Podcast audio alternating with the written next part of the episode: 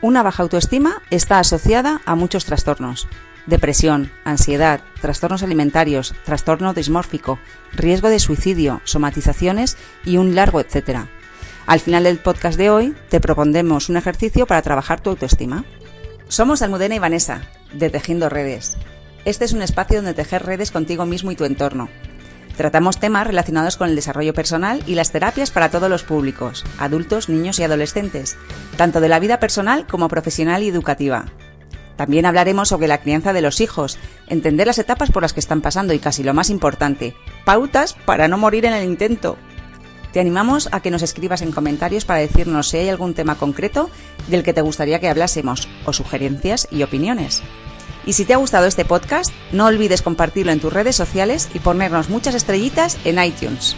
Entre todos, podemos tejer redes y crear un mundo mejor. ¿Qué es la autoestima? Pues bueno, es difícil dar con una definición para la autoestima, hay muchísimas. A nosotras nos gusta una eh, que es la que da Nathaniel Branden, que dice que la autoestima es la predisposición a experimentarse como competente para afrontar los desafíos de la vida y como merecedor de la felicidad. A esto nosotras le añadiríamos, el cuánto nos valoramos, porque la autoestima siempre implica un grado de evaluación. Eh, con esta evaluación nos referimos a que todos nos comparamos y evaluamos con respecto a otras personas. A través de la comparación nos situamos en un lugar o en otro. ¿Y cómo es esto de situarnos en un lugar o en otro? Pues a través de la percepción, de cómo nos percibimos a nosotros mismos y a los demás, de cuánto nos valoramos y de cómo experimentamos los desafíos de la vida eh, cuando nos vienen circunstancias externas complicadas, eh, cómo, los vivimos, cómo lo enfrentamos y también eh, cómo nos sentimos de merecedores de la tan ansiada felicidad porque hay que sentirse merecedor de la felicidad, merecedores del amor, de todo lo que queremos recibir para abrirnos a esa, experiencia y, que nos pueda llegar.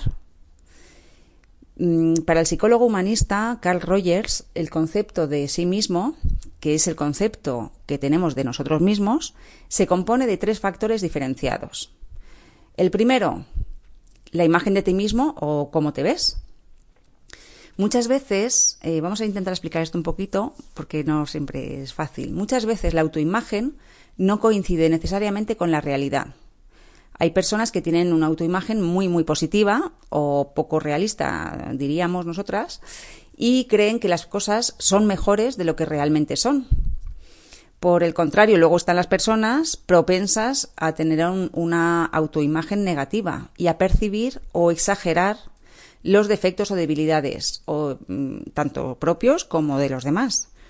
Y también eso implica una desvalorización de sus propios dones, de sus talentos, porque, bueno, como es algo fácil que no nos cuesta trabajo hacer, pues no lo ponemos en valor. El nivel de ajuste de la realidad es bastante complicado, el, ser capaces de ver eh, lo que realmente mm, eh, somos y, la imagen, nuestra autoimagen con la realidad, el cómo nos ven los demás, eh, es difícil, porque la autoimagen está construida bajo la influencia de los padres, los amigos, los compañeros, los profesores, los medios de comunicación y también los grupos de pertenencia y, otra serie de variables que podríamos seguir nombrando. Por ejemplo, vamos a, vamos a centrar un poco, si pertenecemos a un club social que percibimos como exclusivo, nosotros nos podemos sentir también exclusivos. A eso nos referimos con, con los grupos de pertenencia y cómo nos creamos esa autoimagen. Nuestra autopercepción se conforma en base a una combinación de estos factores, pero sobre cómo se forma la autoestima lo hablaremos en otro podcast porque da para, para largo. El segundo punto del que habla Rogers es la autoestima o cuánto te valoras. La autoestima es la medida en que nos gustamos, nos aceptamos a nosotros mismos, o dicho de otro modo, cuánto nos valoramos. Es el sentimiento que tiene la persona de valía y capacidades. Y la tercera mm, eh, eh, consigna que da Rogers es el yo ideal o cómo te gustaría ser. Es habitual que la forma en que nos vemos y cómo nos gustaría vernos a nosotros mismos no coincide. Siempre nos gustaría ser más altos, más guapos, más delgados, más listos o, más rápidos. Em, y, claro, no siempre se ajustan estos autoconceptos, no siempre eh, se ajusta a la realidad. Así que, según Rogers, el grado en que el autoconcepto de la persona coincide con la realidad determina el grado de congruencia o incongruencia. Además, también cree que la incongruencia tiene sus primeras raíces en la infancia. Cuando el afecto de los padres está condicionado a la consecución de los objetivos que, marcan los padres, es decir, a la satisfacción de sus expectativas, los niños empiezan a distorsionar los recuerdos en los que se han sentido indignos del amor de sus padres, cuando sienten que, han decepcionado a los padres, que no son merecedores de ese amor.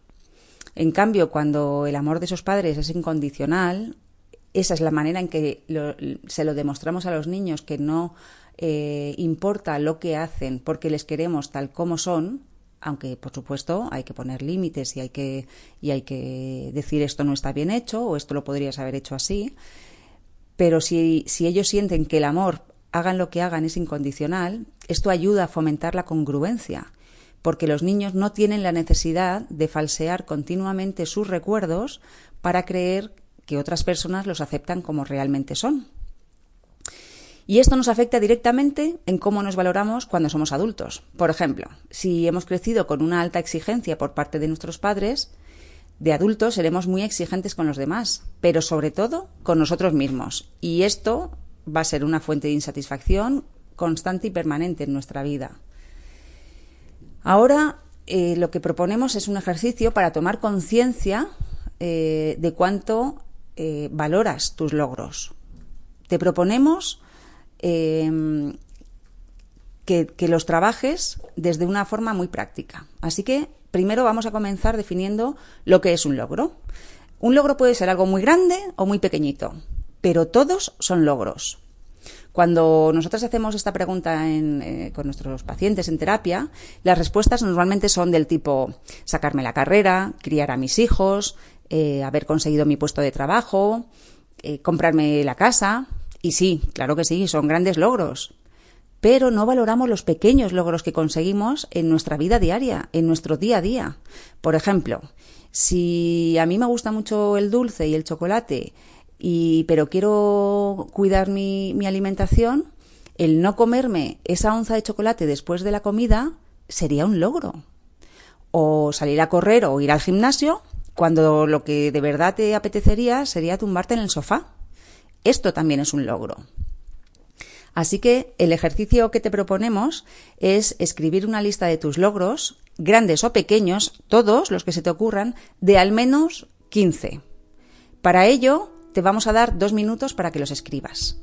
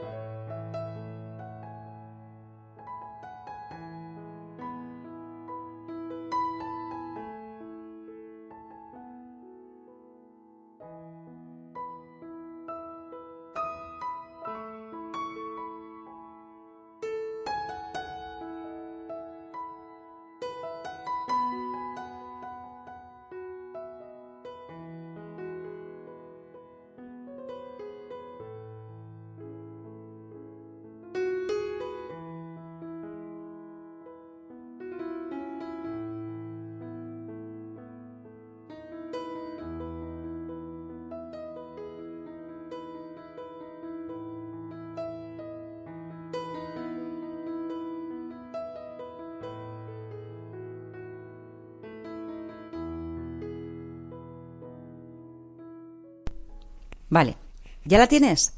¿Cuántos logros has escrito? Si no has podido llegar a escribir los 15, te invitamos a reflexionar qué está diciendo esto de ti. Tal vez significa que no pones toda tu atención en valorarte adecuadamente. Realmente esta lista puede ser tan larga como quieras, porque todos, absolutamente todos, conseguimos muchas cosas a lo largo de nuestra vida, pero lo que sucede normalmente es que no, no lo ponemos en valor. Eh, la sociedad, nuestros padres, mm, nuestros profesores, no nos enseñan a valorar, eh, a valorarnos, a valorar lo que hacemos eh, suficientemente. Muchas veces se confunde esta mm, valoración o esta autovaloración con prepotencia y no tiene nada que ver una cosa con otra. Una cosa es ponernos en valor y otra cosa es ser prepotentes. Así que si todavía no tienes una libreta donde apuntar estas reflexiones y otras, todo el trabajo personal y los ejercicios que te vamos a ir proponiendo en nuestros podcasts, te invitamos a que te hagas con una. Si vas apuntando todas estas propuestas, puedes ir viendo cómo vas tomando conciencia de las cosas que puedes mejorar para sentirte más a gusto y feliz contigo mismo. Vale, pues una vez que ya tengas esta libretita, te proponemos dos cosas. La primera sería que si no has podido completar la lista de al menos 15 logros que has empezado, intenta terminarla. Tómate tu tiempo eh, para hacerlo, mm, para hacerlo si ves que te cuesta, para hacerlo a tu ritmo, pero termínala. Y la segunda propuesta es que durante al menos una semana, al finalizar el día, hagas recuento de los logros de ese día. Apunta dos o tres, con eso sería más que suficiente. Y de esta manera empezarás a poner el foco en las cosas positivas de ti mismo y a ponerte más en valor. Y poco a poco esto se irá convirtiendo en un hábito y mejorará tu autoconcepto y autovaloración. Esperamos que te haya gustado este podcast y te animamos a que sigas caminando por este maravilloso mundo del desarrollo personal. Y aquí termina el podcast de Tejiendo Redes. Cuéntanos de qué te gustaría que hablásemos en otro podcast y trataremos de hacerlo.